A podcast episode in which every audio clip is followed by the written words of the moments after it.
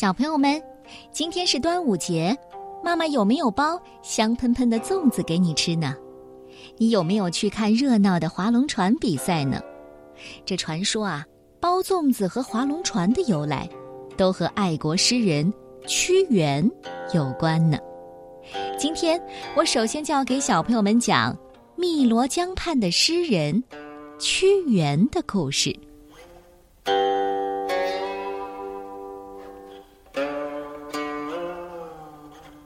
屈原是战国时代楚国的臣子，有智慧，有胆识，很会说话，又很会写文章作诗。到国外是很好的使者，在国内能为楚王提供很好的意见。最重要的，他有满腔的爱国热情，时时刻刻为国家操心。楚国的臣子敬上。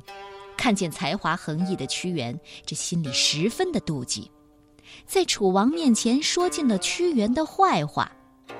大王啊，那个屈原真傲慢呐！他以为自己常常和大王商议国事，就自认为了不起。这和别的大臣说呢，如果大王没有他，那国家就完了。哎，你瞧瞧，他根本不把您摆在眼里呢。楚王不能分辨是非，大怒之下，就把屈原给赶出国去了。当时，秦楚两国是天下最强的国家，秦国一直想灭掉楚国，就设下了计谋，约楚王在武关相会，要将美女嫁给他。流浪在外的屈原，暗中仍时刻地关心着国事。当他听到这个消息，十万火急地赶回国去，劝楚王说：“大王，您千万千万不能去！这秦国啊，就像毒蛇一样狡猾。这次，他们一定是摆下了陷阱，要陷害您啊！大王，我求求您，别去。”可是楚王斜眼瞧瞧屈原，用鼻子。哼了一声，甩甩袖子叫他退下，根本不理睬屈原的劝告。结果呢，楚王果然被秦国活活的害死了。屈原听到这个消息，只有抱头痛哭，埋怨着：“大王，您为什么不肯相信我呢？”新的楚王即位了。但是敬上又在新王面前搬弄是非，使屈原第二次被赶出了国家。可怜的屈原四处流浪，漂泊在荒山水畔。他用华美的文词，将一肚子的委屈写成了一首首爱国诗篇。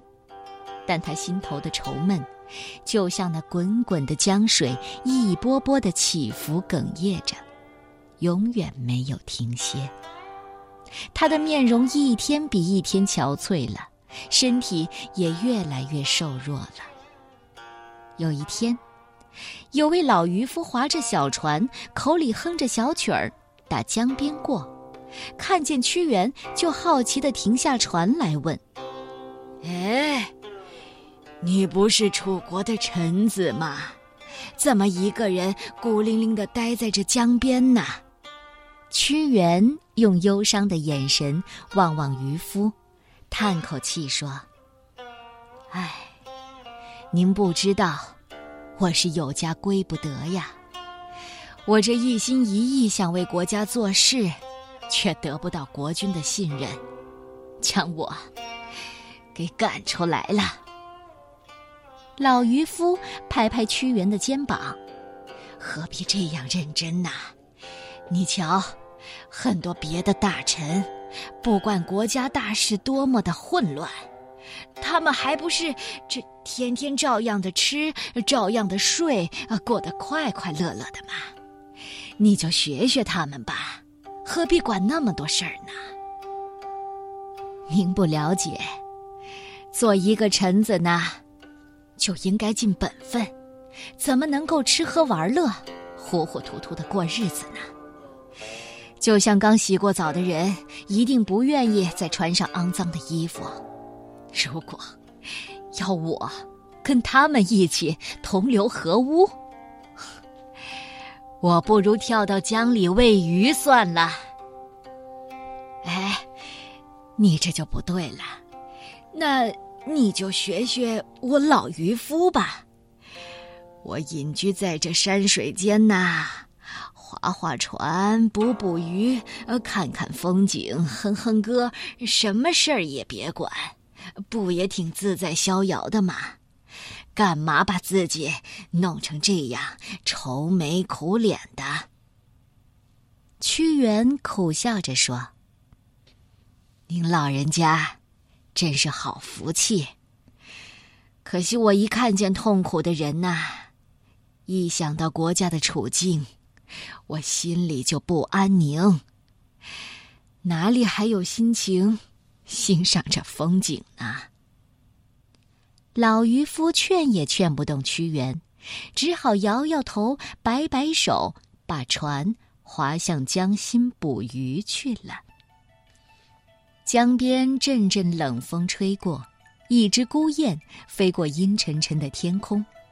屈原看自己既不能报效国家，又找不到志同道合的人，活在这个世界上还有什么意义呢？他就悲痛地抱起大石头，往汨罗江一跳。江边层层的水花飞起，溅落，又化作一圈一圈的涟漪。最后，江水终于恢复了平静。然而，忧国的屈原却随着他抱起的大石头，重重的沉没在江底，永远离开了人世。这一天，正是农历五月五日。附近居民听说屈原投江，赶忙划着小船来营救，可惜太迟了。他们只有敲锣打鼓吓走鱼群，又用竹筒装米放入江中喂饱鱼虾，这样鱼虾就不会去吃屈原的身体了。人们都很敬重屈原爱国的精神，以后每年到了农历五月五日，都要去河边做纪念。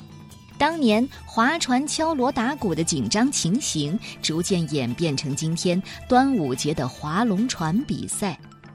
竹筒装米，也变为若叶包粽子的习俗了。为了纪念屈原，我们每年在五月端午的时候，都会吃粽子、划龙船。